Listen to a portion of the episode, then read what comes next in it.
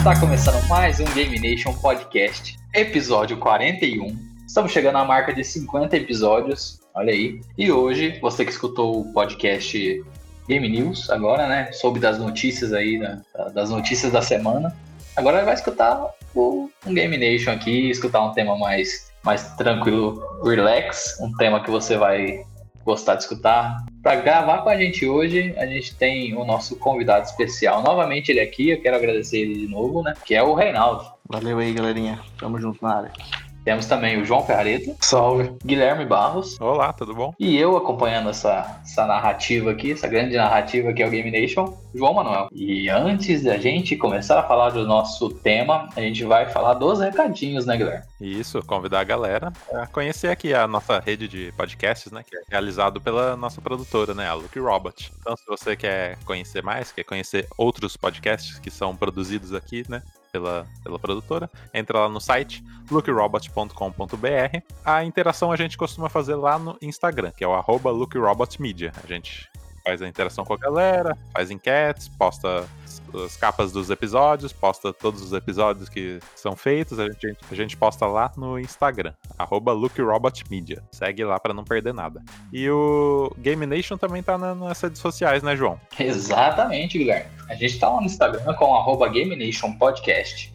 Então, se você quer saber das notícias, não quer perder os episódios quando sair, segue lá o, no Instagram, arroba Game Nation Podcast a gente coloca sempre os episódios lá. A gente está colocando também uma coisa, uma novidade, né? Uma coisa nova, que são as capas dos vídeos do YouTube, que a gente tem um canal no YouTube agora, né, Guilherme? Isso, tem um canal lá. Que você pode chegar nele pelo luckrobot.com.br barra YouTube. Você entra aí na página, você vai ter um link aí para um botão YouTube, bem pequeno assim, ó, Game Nation, para você entrar lá no, no nosso canal e se inscreve lá. A gente tem bastante vídeo legal.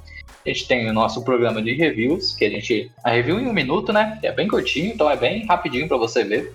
A gente fala sobre os jogos do Apple Arcade, faz review de jogos do Nintendo Switch, jogos do PS4. Infelizmente a gente não pode fazer do Xbox, porque a gente não tem um. Olha aí que pena, o editor coloca tristes aí, sons tristes. Naruto Sadness and Sorrow. Sadness and Sorrow.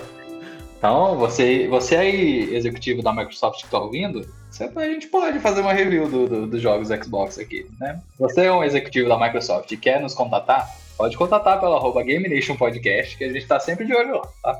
Só o fica, o Phil Spencer, que tá ouvindo esse podcast, esse episódio, manda pra gente o Xbox aí. Pô, é Phil Spencer, pô, me ajuda.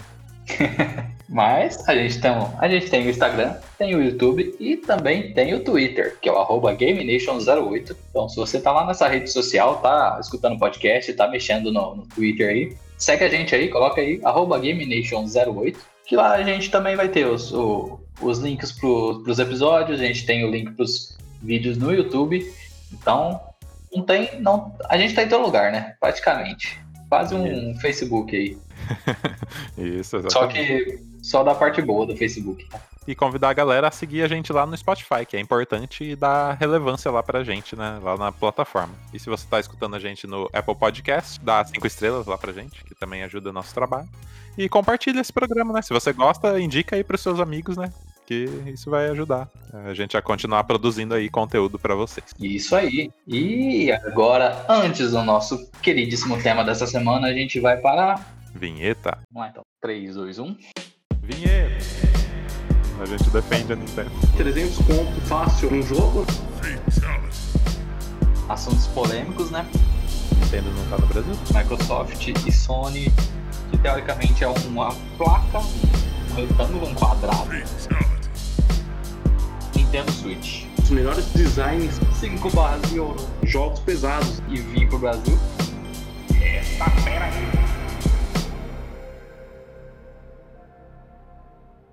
Agora eu não posso nem fazer mais após a vinheta, porque os robôs já roubaram esse trabalho de mim já. Lucky Robot. As máquinas vão estar em todos os lugares. Vão dominar o, mundo. Daqui a pouco eu não vou estar nem falando aqui no podcast, mas tudo gravado, viu? Eu tô separando as vozes aqui do João por, por palavras e vou fazer o João robótico. O João artificial. Então, após a nossa querida vinheta, não sei se o editor cortou e colocou o João Robótico aí pra falar, mas Talvez seja o João robótico. talvez seja o João Robótico. Nunca saberão. né? Teste de Turing, fazer o teste de Turing. É. Então, o grandíssimo tema dessa semana do Game Nation é a gente vai falar sobre a liberdade criativa, né, João? É isso aí, mano. Ah, agora sim, é, agora Agora agora deu ok. Bom, e para falar sobre liberdade criativa, o João pode falar um pouquinho, né, sobre o que seria a liberdade criativa. É, Esse tipo de assunto surgiu com, depois do lançamento do The Last of Us Parte 2. Uma coisa muito, assim, pra bem ou pra mal, a Naughty Dog teve muita liberdade criativa ali, né? Com certeza. É até espantoso a Sony ter, deix... ter, permitido, né? Pô, imagina só.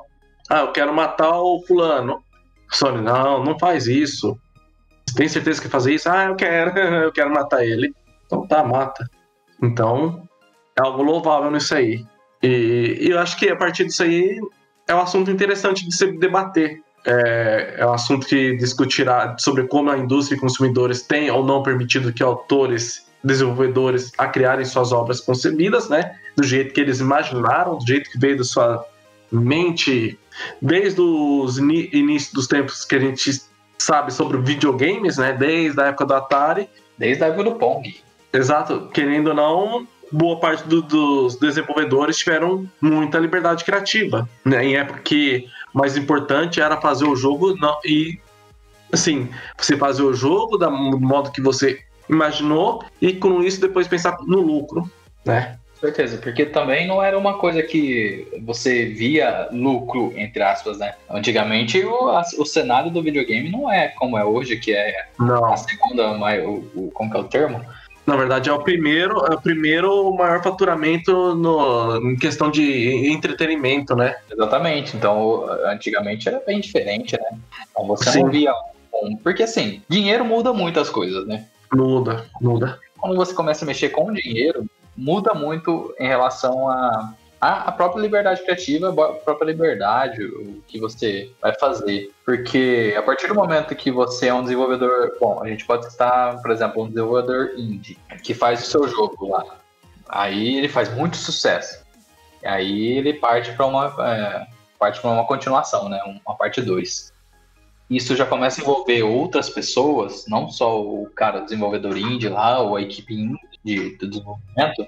As coisas já começam a tomar outro ritmo, outra forma, outros patamares, né? É exatamente sobre isso que a gente vai falar hoje. É, vale lembrar que se não fosse essa liberdade que os desenvolvedores tiveram, a gente não teria jogos como Mario, Sonic, Mega Man, Metal Gear e outros aí que a gente tanto gosta, né? Onde cada um deles exploraram ou exploram até hoje suas capacidades de criação e a liberdade criativa, né? Se é que tem.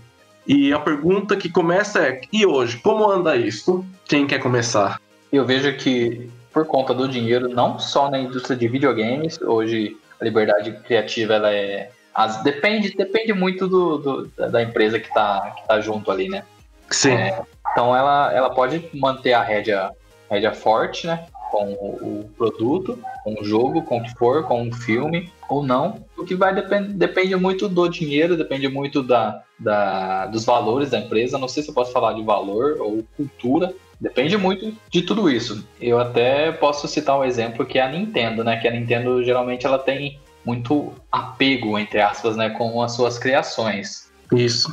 que, assim, a gente vê liberdade criativa na Nintendo por parte dela. Eles têm uma liberdade criativa gigante. Só que eu imagino pra ter essa liberdade criativa é passado por muitos filtros. Então não sei quanto de liberdade tem. É, há uma limitação. Tirando a Nintendo, né? As outras, as outras indústrias tem, tem muito sobre a questão também de, de, de marca, né? De personagem, de Sim. você manter o personagem, manter a marca, o quão duradoura ela vai ser, o quanto de lucro ela vai gerar, que é o que, que gira sempre em torno do lucro, né? Sim. Então eu imagino que seja mais ou menos nessa pegada hoje em dia, que Antigamente não era tanto, como a gente já citou aqui no começo do podcast, por conta de, de não ser tão famoso, o cenário não ser tão grande quanto é hoje. E eu acho que esse pode ser um dos impeditivos. É, igual você falou aí, é, os personagens crescem, né? E com isso vem grandes acordos, né? Por exemplo, o, Super Mario. Na época que foi lançada, um pequeno personagem lá, depois veio tomando proporções gigantescas e hoje em dia, né? É, é o que é. E com isso vem contratos, né? A gente, ó, a gente tem que fazer um jogo de determinada maneira, né? Eu acho que isso pode acabar é, podando, de certa forma, os, os desenvolvedores. Pode ocorrer nesse sentido de, ah, a gente tem que vender nesse mercado e a gente quer um jogo específico assim. Então a gente tem que fazer esse jogo desse jeito. Eu acho que isso é, pode ser um problema. Como acontece com, por exemplo, com o governo da China. Não sei se vocês viram o caso do, do do jogo é, Devotion, né? A produtora de Taiwan fez o jogo e lá dentro do jogo tinha uma zoeira, né? Com o presidente chinês, né? O Xi Jinping, hum. fazendo... É, comparando ele ali com o Ursinho Pooh, né? Deu sete dias na, na Steam do jogo, o jogo teve que sair, né? E aí você pensa, né? Ah, em um âmbito de mercado, né? A China é um terço da população mundial. Então a gente vai zoar os caras lá e não vai vender na China, então vai, o faturamento vai cair em um terço. Então, eu acho que é. esses fatores assim podem meio que podar os desenvolvedores, entendeu? Até, de certa forma, é uma censura, né? Com certeza. Citando o exemplo do Mario que você falou, uhum. eu acho que assim, lá eles dão a liberdade dos caras, né, vamos dizer assim, eles colocam assim, ó, você pode fazer o que quiser com o jogo, mas desde que você siga esses conceitos estabelecidos durante, é, conforme a história do personagem né? Sim. Uhum. Por exemplo, você vê eles criando Mario Sunshine, Mario 64, que, o eh, Paper Mario, Mario Odyssey, enfim, Mario Kart, etc. Você vê que eles têm é, a liberdade para fazer o que quiser personagem, desde que siga os conceitos, né, estabelecidos. Preserve a imagem ali, né? Exatamente. Do... Ó, vocês trabalham com o personagem, mas não vai fazer igual a SEGA fez com o Sonic, hein? Então, Isso. é mais ou menos por aí no caso da Nintendo, é, é. minha opinião. É um cuidado até importante, né, de, de se ter com os personagens. Com certeza, eu acho, assim, eu acho incrível esse cuidado que a Nintendo tem com os personagens dela. É uma, é uma coisa que, que deixou, tá, os personagens dela estão até aí até hoje, né? Que Sim. Ela, além de cuidar, ela sempre renova, né? Ela não deixa para trás também seria um pouco de, de bobice dela, assim, deixar Mario pra trás, né, cara? O que o Mario gera de grana pra eles não tá nem escrito. Sim. É igual reiterando até que o Guilherme. Aliás, acrescentando aqui que até você, o João falou, o Guilherme falou, como que anda hoje isto? Na minha opinião, assim, é, a gente vê bastante limitação, né? Porque o dinheiro fala, né, mais alto. E o pessoal vê, por exemplo, um Call of Duty vendendo horrores a cada ano, então, as grandes publicadoras, desenvolvedoras vai partir para esse lado mesmo. É os Battle Royale faturando dinheiro com skins, microtransações, etc. Então, eu acho que isso está matando um pouquinho sobre liberdade criativa, a questão de né, você criar uma experiência diferente, uma narrativa também, etc. Eu acho que é, é as empresas se arriscam menos, né? É, o investimento Sim. acaba indo diretamente para o que tá vendendo, né? Sim, exatamente. Death Stranding mesmo, com certeza ele faturou muito, né? Porque por trás dele é o Kojima. Uhum. Mas e se fosse outro cara por trás desse jogo? Será que ele ia fazer certo sucesso e ia dar certa conversa, conversa que deu, né? Se iriam investir nele, né? Imagino que ficaria um jogo cult. Exato. Ou não, ou ia ser uma, completamente, é, uma completa porcaria, né? Sim, aí depende muito. Porque Kojima sendo Kojima, o pessoal questionou bastante o jogo dele, né? Sim. Então, mas aí o cara, tipo, teve. colocou tudo que acontece na sua mente doentia, né, ali e colocou no jogo. Tem que dar palmas para ele nesse ponto. É, um cara que tem a liberdade, essa tal liberdade criativa que a gente tá falando aqui é o Kojima, né, cara? Sim. Tanto que ele por não ter a liberdade criativa, ele saiu, cortou relações com a Konami e criou seu próprio estúdio, né?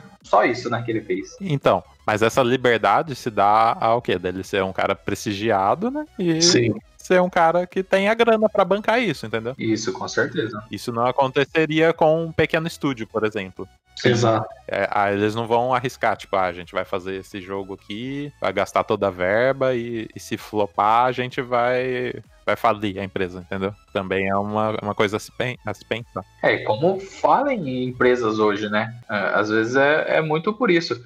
Tanto pela parte de não, de, de serem podadas Aham. Por, por outros estúdios. Por exemplo, teve um, é, teve um caso, deixa eu lembrar que caso que foi, sei, o João se puder me ajudar, que ia sair um jogo que a empresa, a empresa faliu, só que ia sair o jogo ainda. Só que a empresa já tinha decretado falência. Cara, Será que é até o Telltale? Telltale fez isso. Isso, até o Dead.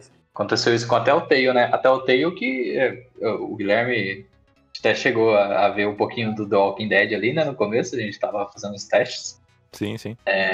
Telltale, pra mim, assim, ela tem grandes jogos, cara. Eu gosto muito do Walking, The Walking Dead. Eu não cheguei a jogar os outros, mas eu sei que ela tem. Ela teve várias, várias, vários jogos em conjunto com outras. é, como posso falar?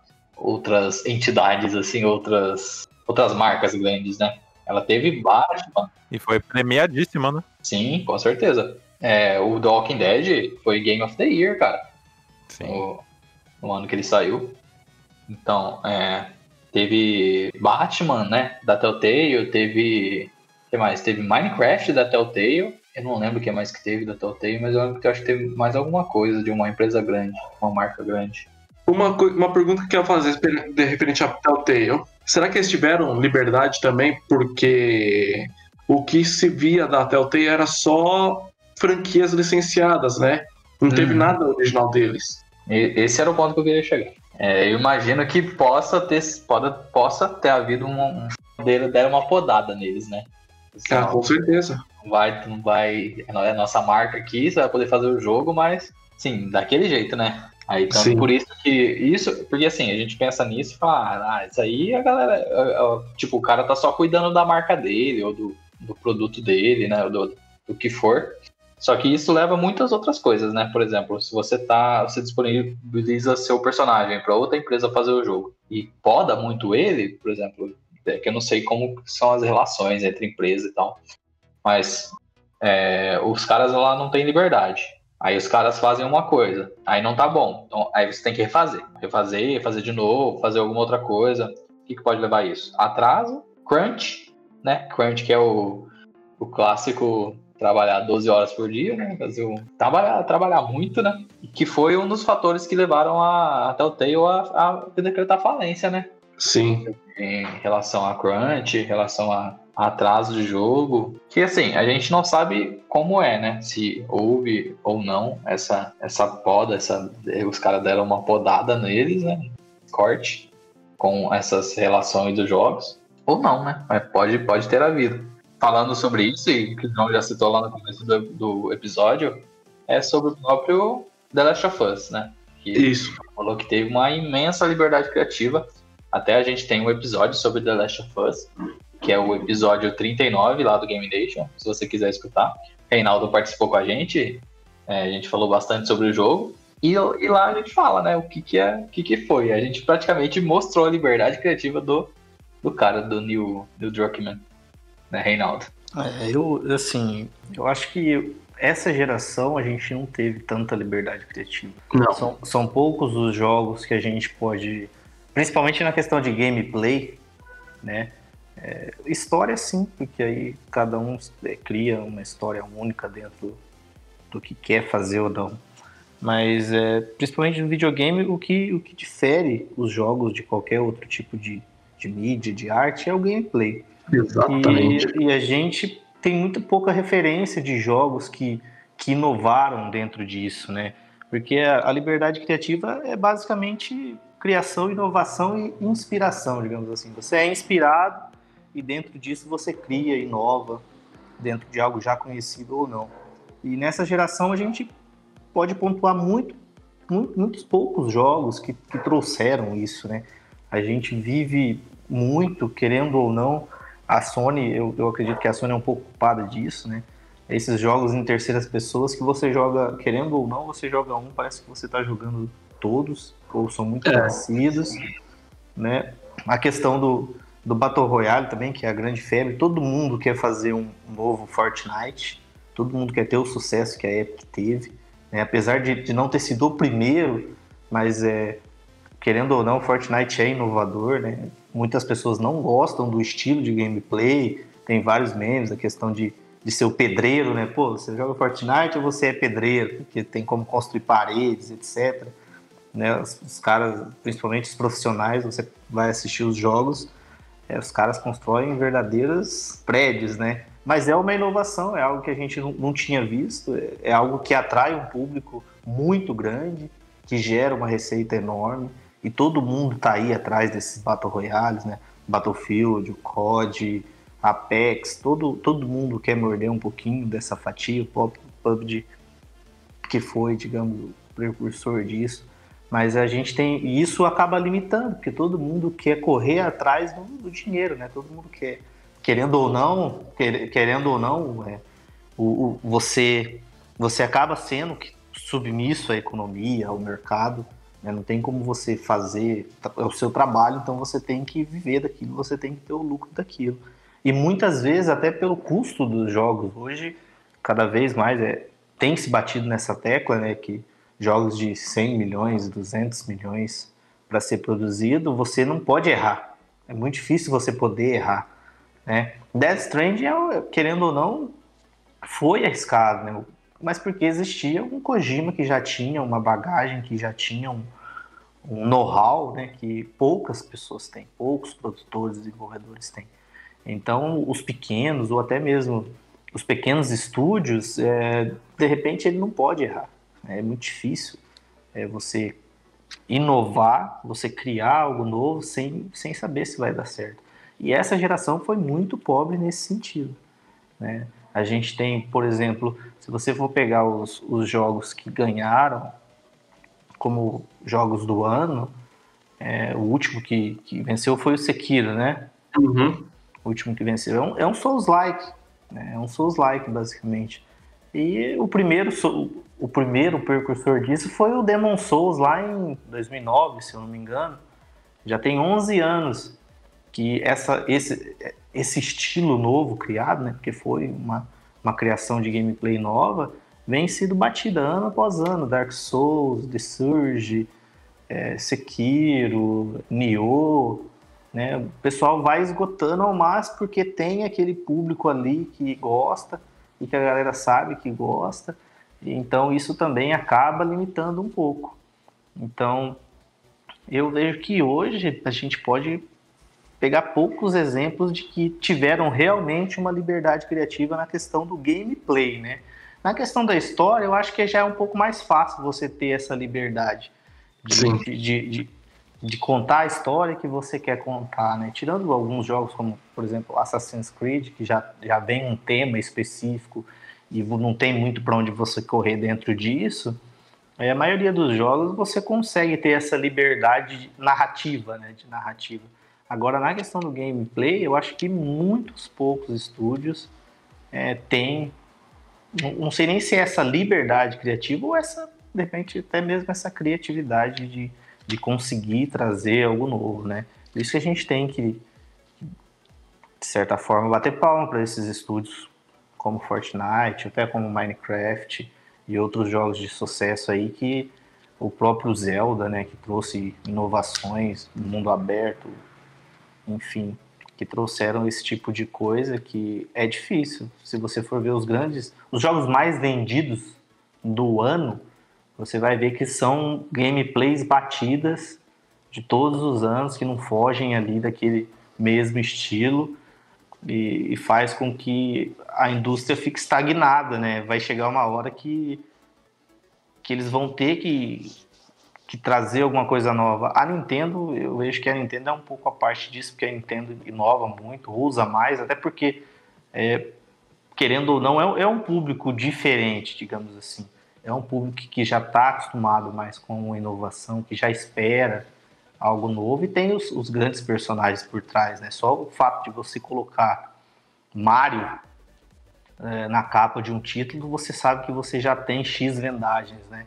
Então te dá, te dá, uma, te dá uma segurança, você sabe que você não vai perder. Por exemplo, Death Stranding se pagou, mas se pagou depois de nove meses, se eu não me engano.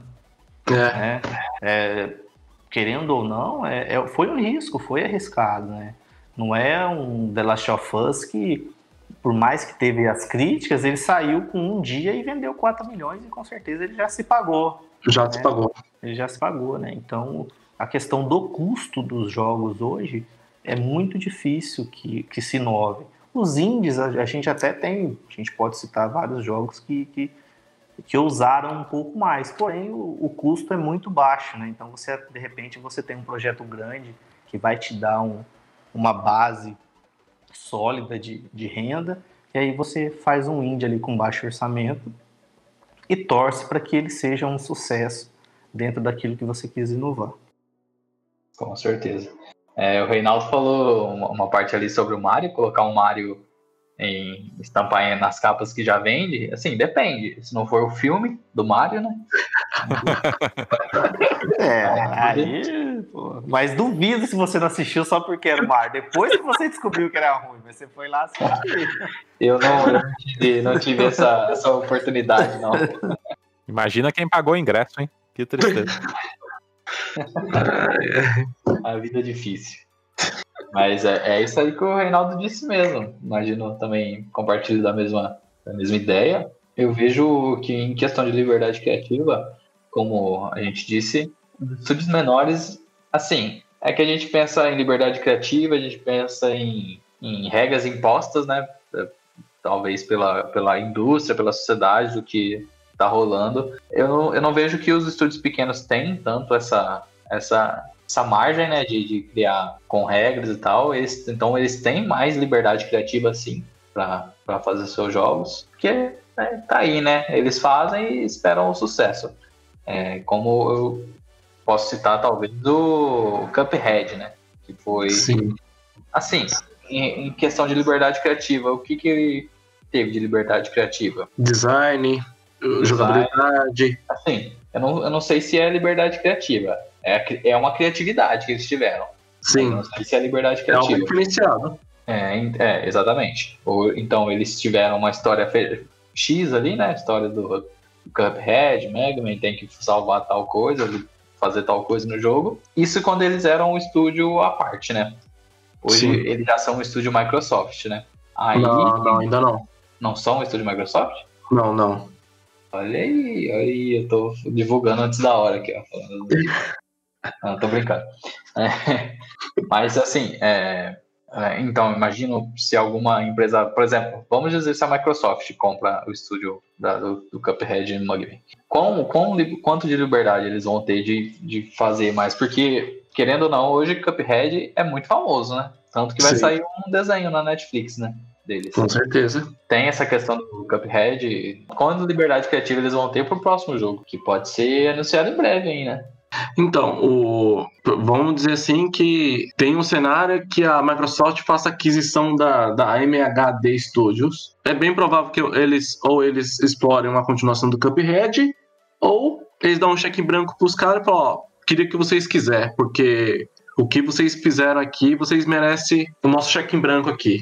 Com certeza. Isso pode acontecer.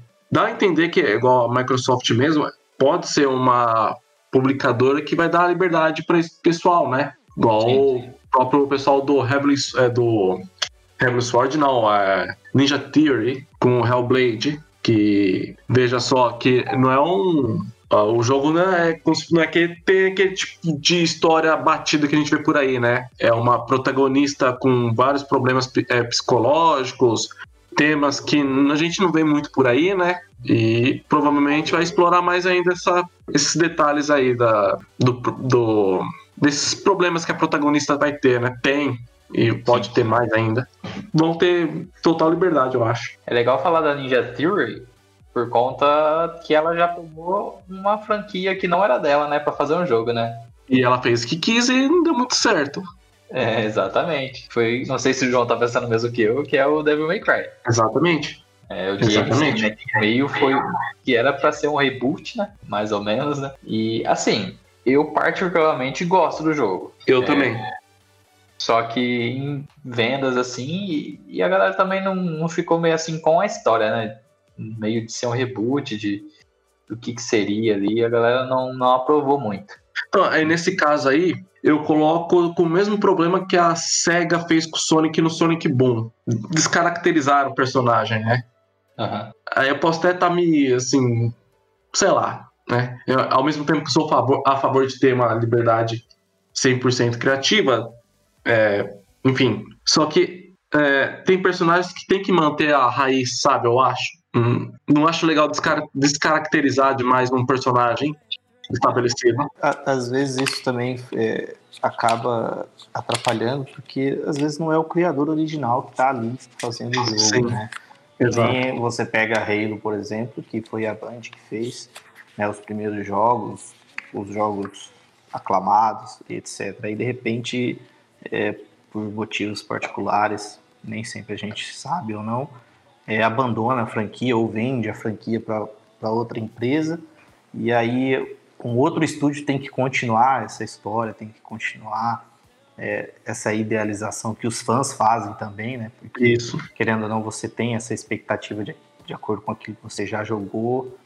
E nem sempre é possível, né? Nem sempre aquela empresa que pegou, ela tem as, as ideias próprias dela para o caminho que aquele jogo ou que aquele personagem vai. E nem sempre é igual com o original? É, nem sempre vai, vai ser exatamente daquela forma que eles esperavam.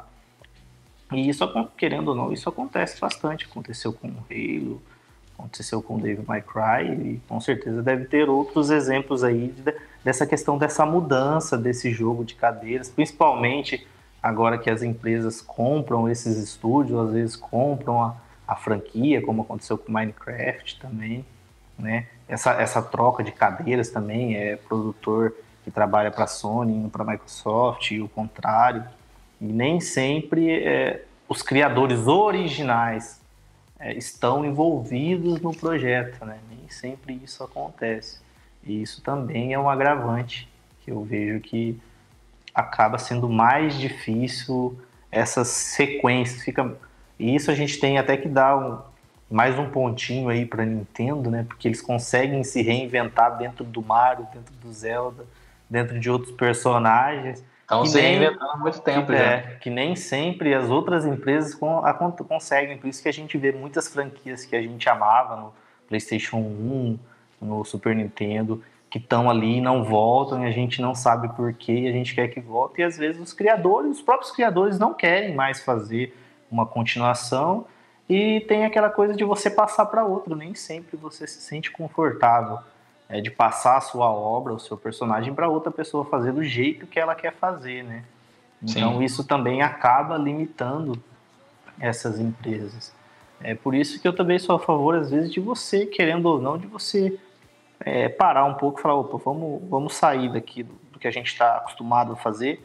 E a gente pega a Guerrilha, por exemplo, que fazia o Killzone, né? Killzone no PlayStation 3 era um dos meus FPS preferidos.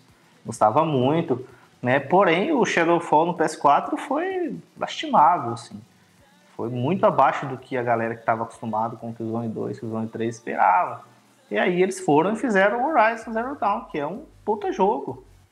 Né? Eles saíram ali daquela zona de conforto deles também, de, do Killzone, daquela franquia, e foram fazer coisas novas, né? De criar uma nova história, criar um novo gameplay.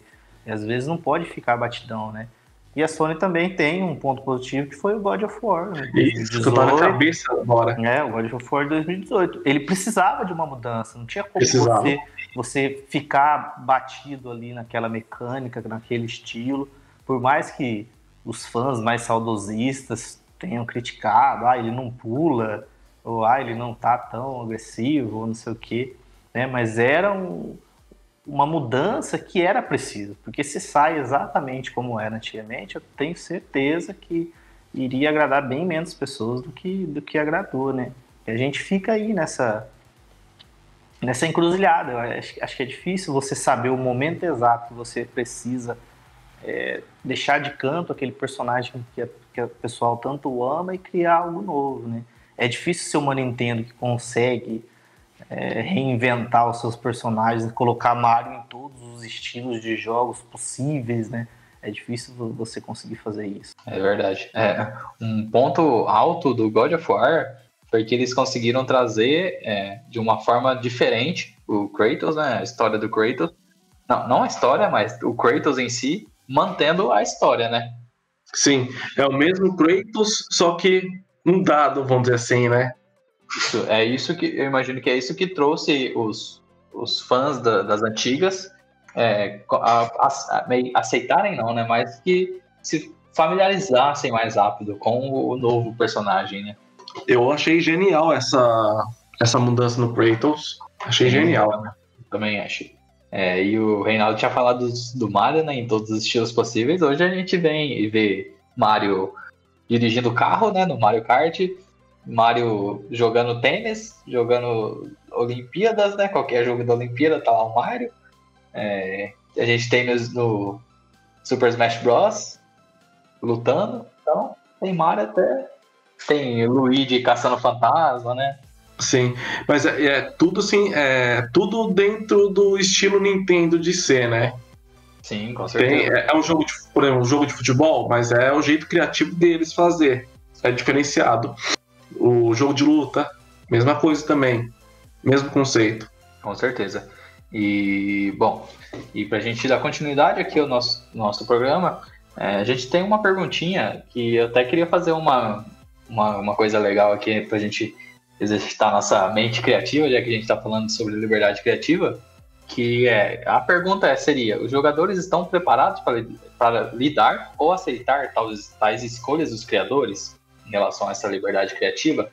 E o que eu queria fazer é pra gente comentar e, e, assim, eu não queria dar spoiler nesse programa, que a gente deu bastante spoiler lá no programa do The Last of Us, mas acontece uma coisa assim que a gente julgou como liberdade criativa aqui, né?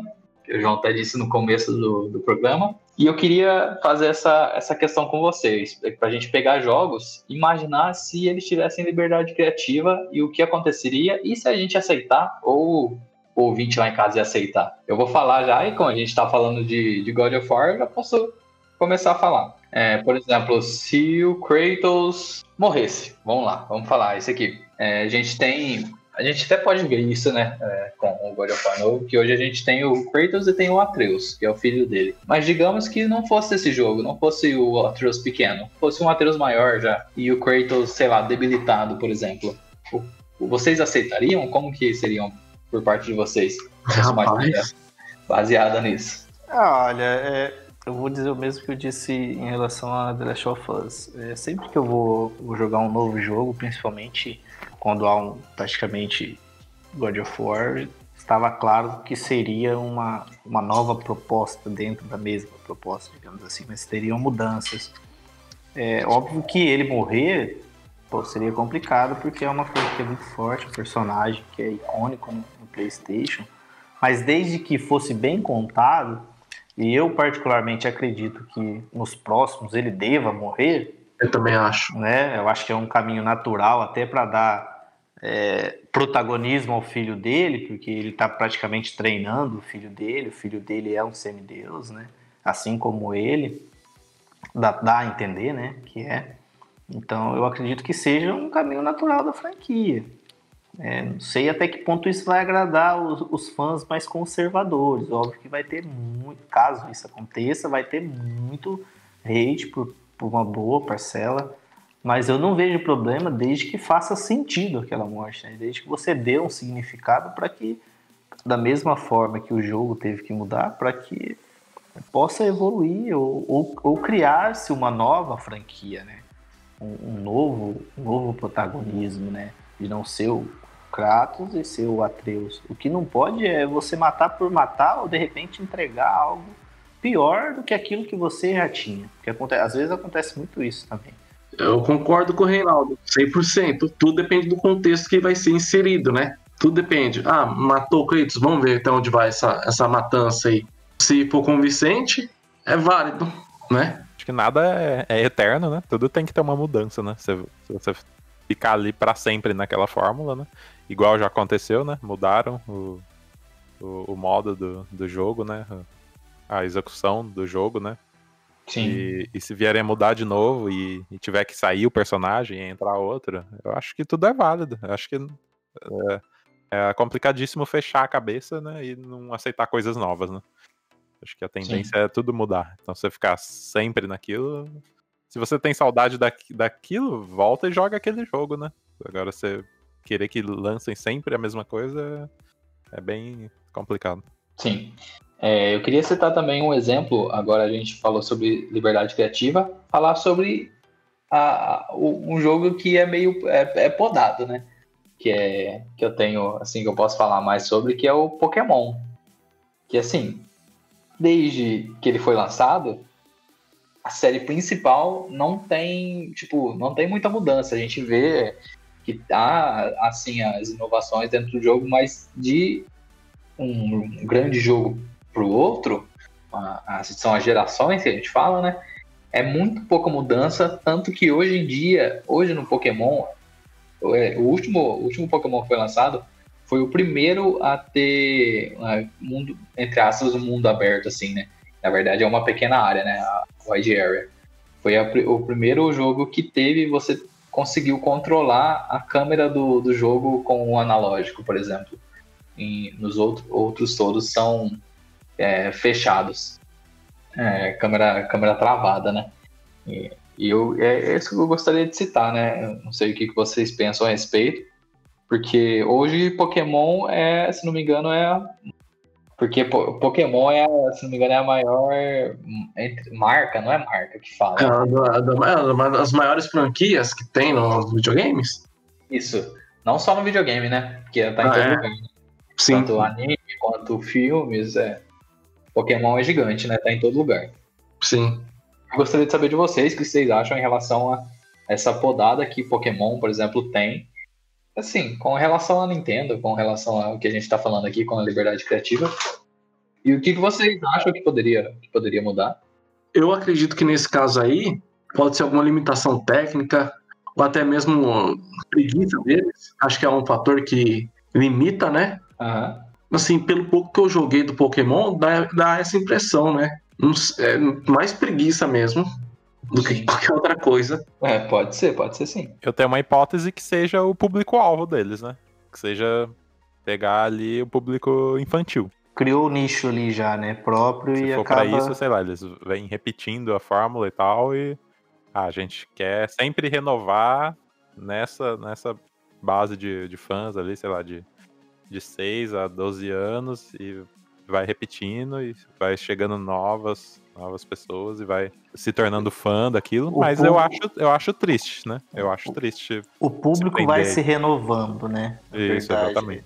O público vai se renovando, mas eu, é, eu não sou um grande conhecedor de Pokémon, então é difícil eu, eu falar de forma específica a respeito, né? Mas é, também cai naquilo que eu falei anteriormente de que às vezes a franquia está em mão de mais de uma produtora. Às vezes a pessoa não, não é tão familiarizada, ou pode ser também que, como o Guilherme falou, você está acomodado dentro daquilo que você consegue. Você é tipo FIFA, que todo ano é, as atualizações, eu acho que acredito que não, não valham valor cheio todo ano você pagar. Porém, tem aquele público fiel, fidedigno, que vai lá e compra e dá lucro, então você acaba se acomodando e não precisa de tantas inovações. Isso também é, é um risco né, que se corre. É, exatamente. E teve o, o Pokémon GO, né, cara? Que a fórmula ali é meio batida, só que inovou na jogabilidade, né? E foi um grande sucesso, né? De, um, de uma maneira ou outra pela novidade, né? De, ó, é, é, diferente, né? Mas é triste de não inovar na, na história e tal. Sim. É, tem, tem essa, essa limitação, mas em relação à, à jogabilidade foi sim uma, uma grande inovação. E a gente também pode falar do Pokémon novo, né? Que é o Pokémon Unite, que vai sair agora. Que vai ser o, o MOBA, né? Que hoje o MOBA é um dos, maiores, é um dos estilos mais jogados de, de jogos, né? Pelo menos pro, pro PC aí. É, e é a Pokémon tentando alcançar outros patamares, né? Com o Pokémon Unite. Não sei se vai dar certo. Se der, que bom que deu. Eu não espero nenhuma reviravolta aí em relação à, história e tal, porque não é para ser, não é para ter tanta relevância assim em relação à história para mudar toda a franquia, porque Pokémon é uma coisa que é muito grande hoje, cara. Hoje você tem um mangá do Pokémon que conta uma história, você tem o anime Pokémon que conta outra história e você tem o jogo que conta outra. Então só nessa nesses, nesses casos que eu citei são três histórias diferentes, né? Então, uhum. em relação à história é um pouco complicado até de, de manter tudo, tudo ok, tudo aceitável, tudo nos conformes, né? É o, multi, é o multiverso Pokémon. É, é quase o multiverso Pokémon. Inclusive, fica a dica para quem, tá, pra quem tá escutando, que tem mangás Pokémon que os Pokémons morrem e que sai sangue. Meu Deus. Obscuro. É, bom, mas então, continuando aqui. É, acho que a gente até falou um pouquinho já, mas é o que impede dos jogadores experimentar novas experiências, né? Assim, é um pouco é o tal do conservadorismo, né, que o Reinaldo citou, né? Ah, não mexa na minha franquia favorita, não mate meu personagem favorito, essas coisas. Acho que é mais isso mesmo, né? Um pouco de mente fechada e sempre no mais do mesmo, FIFA, Call of Duty, Battle Royales da vida, etc. É, a gente pode fazer até um paralelo com a indústria de, é, de cinema, né? Que eu acho que a galera, na indústria de jogos, a galera se apega muito, né, em relação a, personagem, né, que o João disse. A galera, ela tem uma, parece que tem uma proximidade maior com o personagem do que ela tem uma proximidade com no cinema, por exemplo. É, se a gente pegar para citar, por exemplo, Vingadores aí, que ó, o último filme aí, não sei se é spoiler já, né? Faz mais de um ano já. Mas morre, né? Pessoas morrem no, no filme. E muita gente ficou triste e tal, que tal pessoa morreu, tal personagem morreu. Mas é, é aquele negócio, né? Como você não tem a proximidade, a galera deixa, né? Aceita, né? Fala, fica triste que morreu, mas, mas bola pra frente, né? Vai continuar. A Marvel não vai parar os filmes dela, né? A cronologia vai continuar. E é isso. E é uma coisa que eu sinto falta no, na indústria de jogos, né? A galera se apega muito, a, tanto a ponto de, de reclamar, de dar hate aí nas redes sociais e tal, em relação a isso, né? Então a galera fica muito. Não, não tem. Não, não se permite experimentar coisas novas, né? É, personagens novos, jogos novos, franquias novas, ou até experimentar, escutar, é, escutar outras opiniões, né? Ali no cinema é, é até uma mudança forçada, né? Porque os atores vão ficando velhos, questões contratuais. Aí tem que mudar, não tem, não tem o que fazer, né? Sim. O cara não é eterno mesmo. A, a, agenda acaba obrigando essas mudanças, essas adaptações também. Às vezes, o, o que nem o Vingadores, o, o ator até então falou que não queria mais fazer o personagem, né? Que seria o último, seria o adeus. Wolverine, a gente teve isso também, né? Vai Sim. ter, eles vão ter que, que fazer alguma coisa para trazer o Wolverine de volta, porque o ator tá velho, é, é, querendo ou não, é um sofrimento físico também para estar tá, tá desempenhando o papel. Então as pessoas acabam entendendo também, né? Acabam aceitando que não é porque de repente a Marvel, a DC não quer, mas é porque as casualidades acabam fazendo com que, que se obrigue a ter esse andamento, né?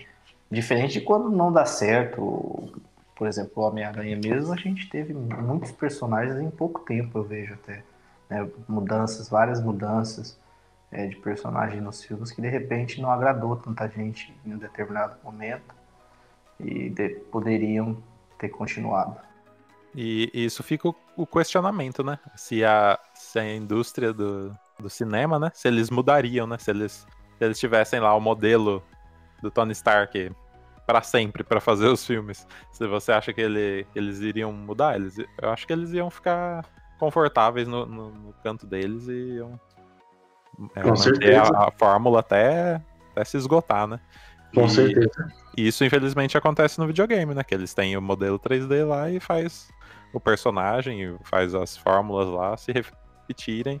E eu acho isso muito prejudicial, né? Porque eu, particularmente, não gosto de, de coisa repetida, né? Tem gente que, que se dá melhor com isso. Então, sabe quem costuma mudar bastante o visual de personagem? a cada jogo é a Capcom. Uhum. É, principalmente no Resident Evil. Até no Street Fighter também. muda, faz algumas mudanças. E você vê muita reclamação, né? Só que nesse caso ainda eu vejo um pouco de sentido da reclamação, porque querendo ou não são personagens que igual a gente comentou sobre é, você se cativar com um personagem, eu me cativo bastante por os personagens, igual a Jill do Resident Evil, o, o Leon, a, o, o Ken do Street Fighter, o Dante do Devil May Cry e por aí vai. Aí quando você muda drasticamente o visual deles, fica estranho, né? né? Você acaba tendo algum tipo de estranhamento. Igual como a gente citou mesmo sobre o DMC. É um puta jogo de ação, mas é algumas escolhas, tanto do design, a narrativa, são questionáveis, entende? Sim. Nesse ponto, talvez ah, acaba questionando, né? Agora, se for, por exemplo, para fazer um upgrade de design no personagem, dependendo de como for, dá para aceitar, igual foi, foi feito no Kratos. Aquilo lá foi, ficou sensacional. Com certeza. É, igual, geralmente vai sair vai sair o cara consagrado, né? Que tava por Sim. trás do jogo. E vai entrar um cara. É, essa mudança é, é complicado, né? Porque o cara já, já tinha muita experiência em fazer aquilo e ele sabia como fazer, né? Aí você tem que ter muito cuidado ao fazer essa, essa reposição aí, né? Sabe que jogo tá sofrendo com isso? É. Sonic. É, então. Desde que o Yuji Naka saiu da SEGA, coitado do bicho, o bicho não, não deslancha mais. É. é engraçado, a gente pode até citar o outro caso, né? Que é o do Mega Man, né? Só que é o Mega contrário. Man. Verdade. Na verdade, não é o criador do Mega Man, né? Mas o, o designer do Mega Man, né? O que criou a imagem do Mega Man ali, criou Keiji Nafumi. Keiji Nafumi. Ele saiu da Capcom, né? Depois de algum, alguns desentendimentos. E, e, o, e, o Mega Man ficou pra Capcom, né? Ficou lá. Tanto Sim. o Mega Man clássico, o Mega Man X. E o Keiji Nafumi decidiu fazer um, um novo Mega Man, né? Que, é o, que seria o Might, Might Number 9. Mega Man de Taubaté. Mega Man de Taubaté. Aí, assim, ele é, o, ele é o cara designer, o cara que tem, entre aspas, mais manjava ali do Mega Man dentro da indústria. Só que, obviamente, ele não poderia criar nada com o Mega Man, porque é uma, uma propriedade intelectual da Capcom. E Sim. ele foi lá e não tentou emplacar um Might Number 9, que seria o novo Mega Man, né? E falhou. Não por, por duas vezes ainda, né? É, não, então... por causa do, não por causa do personagem, e sim por causa do jogo mesmo. Sim. Que é muito ruim. Com certeza. Então aí a gente tem os dois lados, né? Tanto de do cara que quer fazer, mas não consegue, e o, o contrário, né? Que o Guilherme citou. Sim. E a gente falou sobre os jogadores, né? E Exato. a gente também tem a parte da indústria, né? O, o que, que o que da indústria vem, o que quanto a indústria mostra que está dando liberdade criativa para seus criadores, para o que for, né? O que, que vocês acham? É, eu acho que um, um dos grandes problemas né, é, o, é, o, próprio mercado, né? É o interesse do mercado. Por exemplo, hoje, hoje, diferente das outras gerações, o online é muito forte. Sim. Né? É, você tem você tem players que tem 3 mil horas, 4 mil horas de um jogo só que gastam reais e dólares em um único exclusivo jogo. E aí ele é tão apegado àquela, àquele estilo de jogabilidade que a hora que ele vai migrar para um outro jogo, ou tem interesse de um outro jogo que foge daquilo que ele está acostumado, ele já fala que não gosta. Né? Eu, eu, eu, eu, eu, eu, particularmente, sofri muito disso, desses preconceitos, né? De, eu, eu, eu era um cara que eu não gostava de jogos em primeira pessoa, particularmente. Eu não gostava. Tinha um ou outro jogo em específico que de repente a história me chamava atenção. Eu ia lá, jogava o modo história e, e para mim acabou. E nessa geração eu já me dei um pouco mais de liberdade de passar a gostar, até por causa do online, tinha amigos que jogavam, pô, vamos jogar junto, vamos jogar junto, vamos jogar junto. E aí você vai eh, procurar essas novas experiências, você descobre que é bom, né? Porque muitas vezes a gente tem essa pré-concepção de que ah, não é do estilo que, que me agrada mais, é ruim. E nem sempre é ruim, né? Você vai pegar. Eu mesmo, nessa geração, os jogos que eu mais joguei são FPS, que são Destiny, é, Rainbow Six, é, próprio, próprio Battlefield 5 são os jogos que eu mais que eu tenho 800 horas, 900 horas. Porém, eu também vou lá naquele indie lá que, que tem uma jogabilidade diferente. Eu pô, vou, vou, vou jogar, vou, vou testar, vou ver se é bom, né?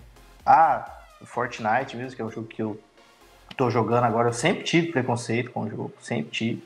Tanto que a primeira vez que eu fui jogar Fortnite, um monte de amigo meu me mandou mensagem em box, assim, viu eu na PC, e falou, louco, rei, você tá, tá jogando o jogo que você criticava, que era ruim, que era jogo de criança e tal. Porque a gente tem um pouquinho disso, né, de, de às vezes de julgar sem ter um, um, conhecimento mais profundo do que é aquele jogo.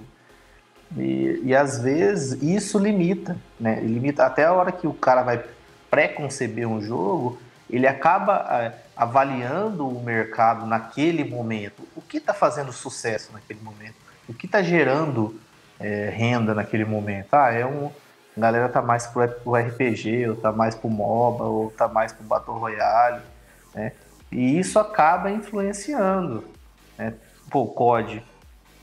COD Battle Royale, sucesso. Os caras em poucos dias tinham sei lá quantos milhões, né?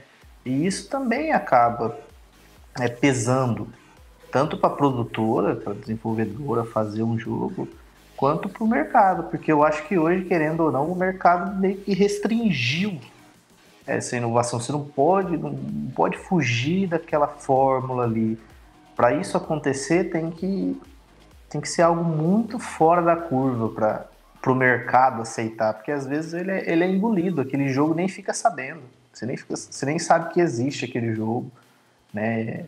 Então isso, isso acaba limitando muito é, o jogador, porque é, hoje videogame, querendo ou não, também é coisa de adulto, né? Nós somos todos adultos aqui, estamos comentando. Antigamente não, antigamente videogame era único exclusivamente de criança. Basicamente criança jogava videogame, um ou outro adulto só. Hoje não, hoje a gente tem muitos adultos jogando, né?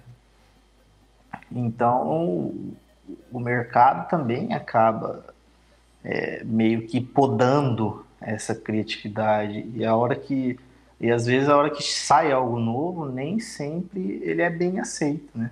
Principalmente por causa dessa questão de console war também. As empresas falam que não ligam para console war. O Phil Spencer mesmo deu uma declaração falando que isso é prejudicial e tal, até porque eles não podem falar que eles não podem incentivar esse tipo de coisa, né?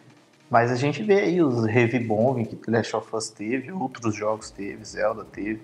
E tudo isso também é mensurado na hora de você criar um jogo, né? Como, como, como, como o público tá, tá, tá vivendo hoje. É difícil você ter um, um CS da vida, um jogo que vai durar 20 anos e tem aquele público que tá lá.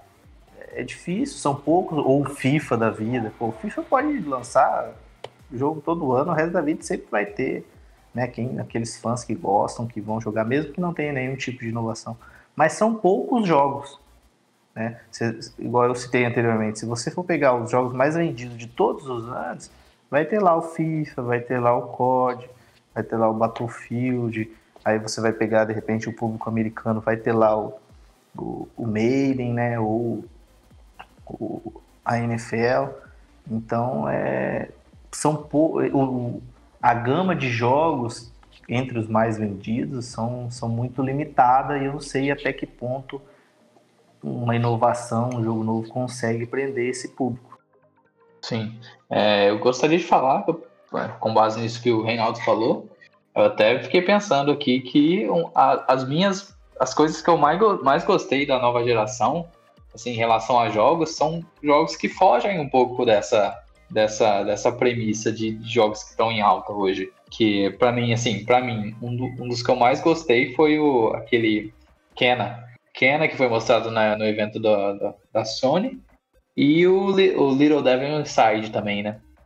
Que Sim. eles fogem muito do que tá em alta hoje em dia.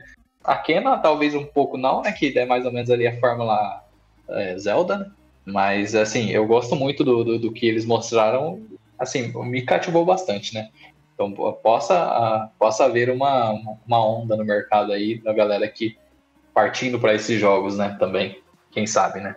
É, e hoje, hoje também criou-se muito essa questão do ah, mas o gráfico é feio, Ou, ah, mas a história não é legal. Ah, mas tem uma textura ruim ali, numa casa que fica a 200 metros do objetivo pessoal, mas o É. cara vai lá ver aquela casa, aquela textura ruim, que tá longe do, do cenário principal, e aí um monte de gente da internet fala, ah, eu não vou comprar o jogo, ah, mas tá rodando em 1080p, ou tá rodando em 900p, e é injogável, ah, tá a 30 FPS, então não vou jogar, né? Isso também, isso também é um grande problema, porque o investimento é alto para criar assim, um jogo, normalmente é um investimento alto.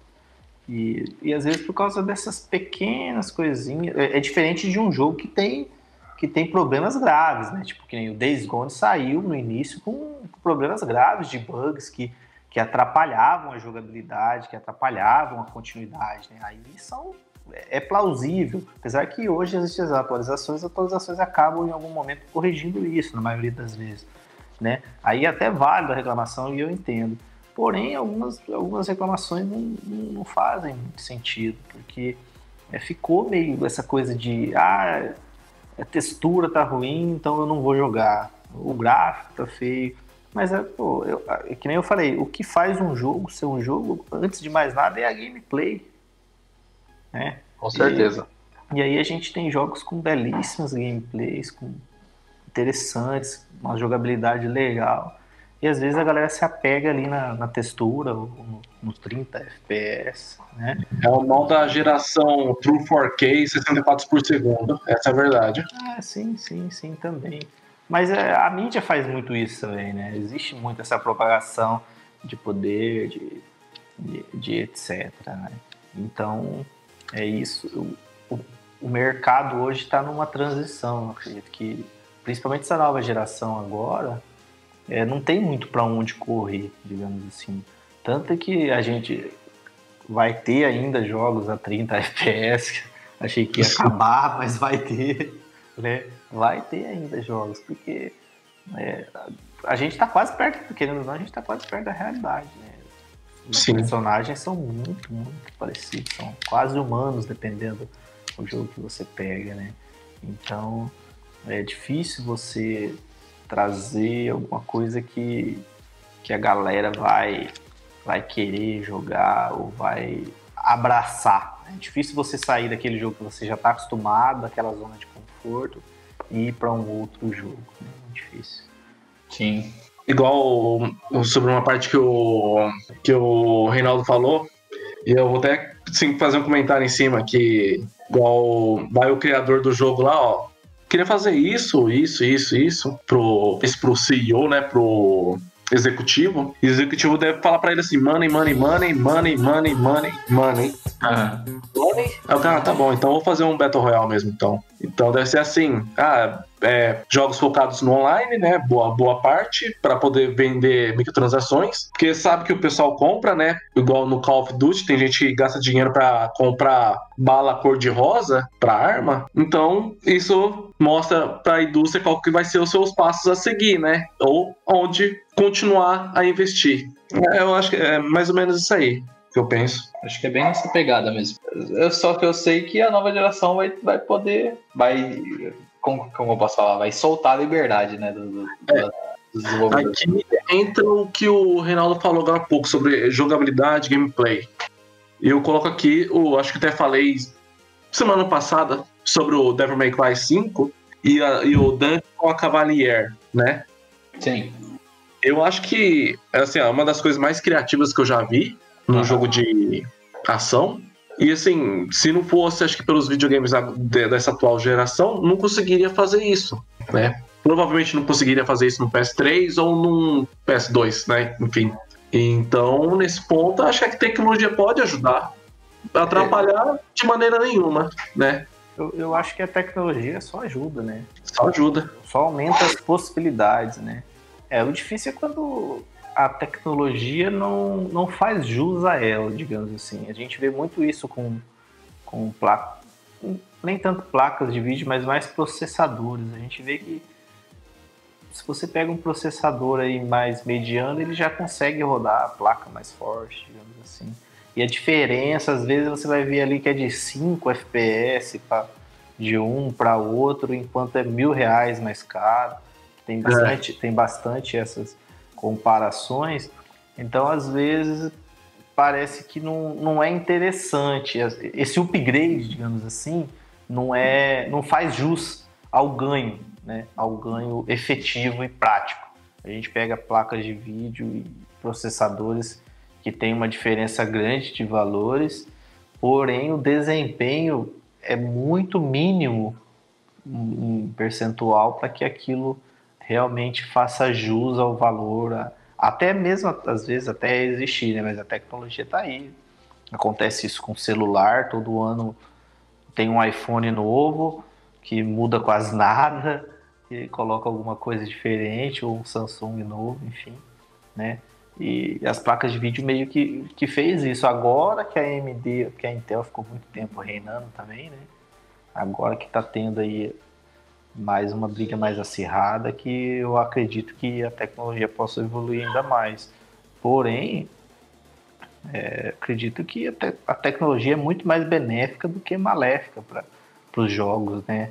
O, essa nova geração, a gente tem, por exemplo, o Ratchet Clank, que o que foi mostrado, né, a questão das transferências de mundo é algo que a gente ainda não viu nos jogos e que é, os produtores mais criativos, os desenvolvedores mais criativos vão poder usar isso de uma maneira que, que a gente às vezes nem pensou ainda, né? E é uma das coisas mais legais que eu já vi que ali também, é, né? O Ratchet foi ali uma amostra, né? Porque, querendo ou não, ainda é uma tecnologia nova que nem sempre, é, principalmente as empresas que trabalham só para consoles, né? Ainda não, não tiveram tanto acesso. E, e, pode trazer aí melhoras na mecânica, na gameplay e até para estilos de jogos novos, né? Porque a gente ainda tá aí nesses estilos meio meio batido nessas fórmulas é, batidas que dão certo e a gente vê muita, muita pouca inovação nesse sentido de gameplay, né? Até por causa dos FPS, dos modos, etc. É, a gente vai ver agora no, nessa nova geração, né? Então a gente espera muito dessa os jogos que vai, vão vir. É, eu, eu mesmo eu tenho eu tenho muito hype, digamos assim, para ver como que vai ser o PlayStation VR nessa próxima geração. Uhum. Porque, querendo ou não, o hardware do PS4 limita muito essa questão de, de, de, inovação dos jogos, tanto que a maioria dos jogos são curtos, é difícil você, você ter é, uma, um, um blockbuster para VR também, porque é um nicho pequeno também.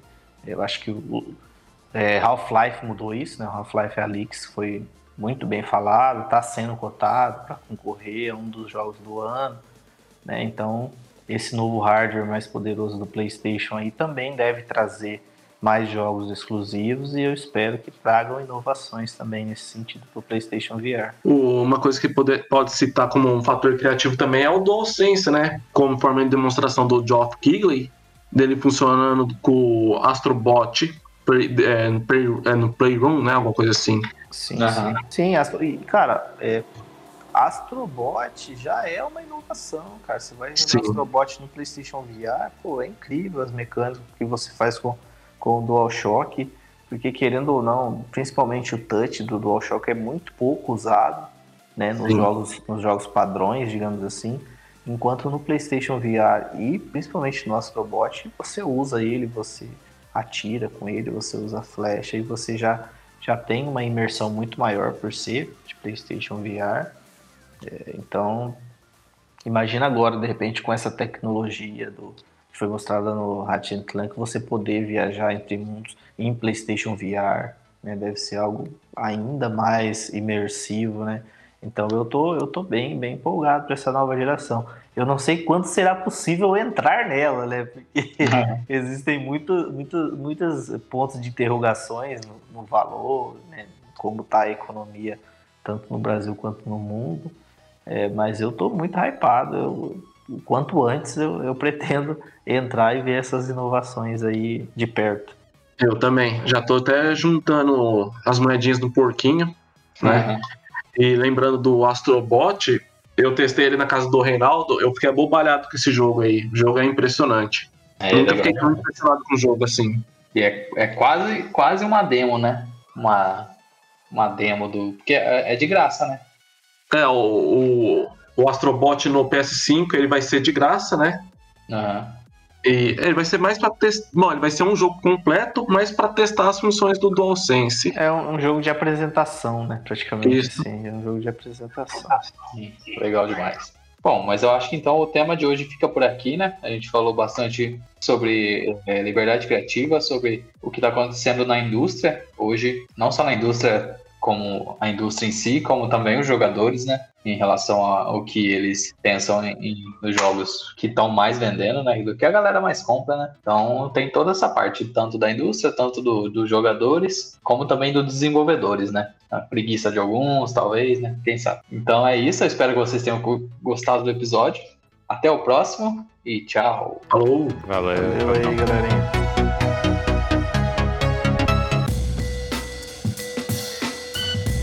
Esse podcast é uma realização Lucky Robot.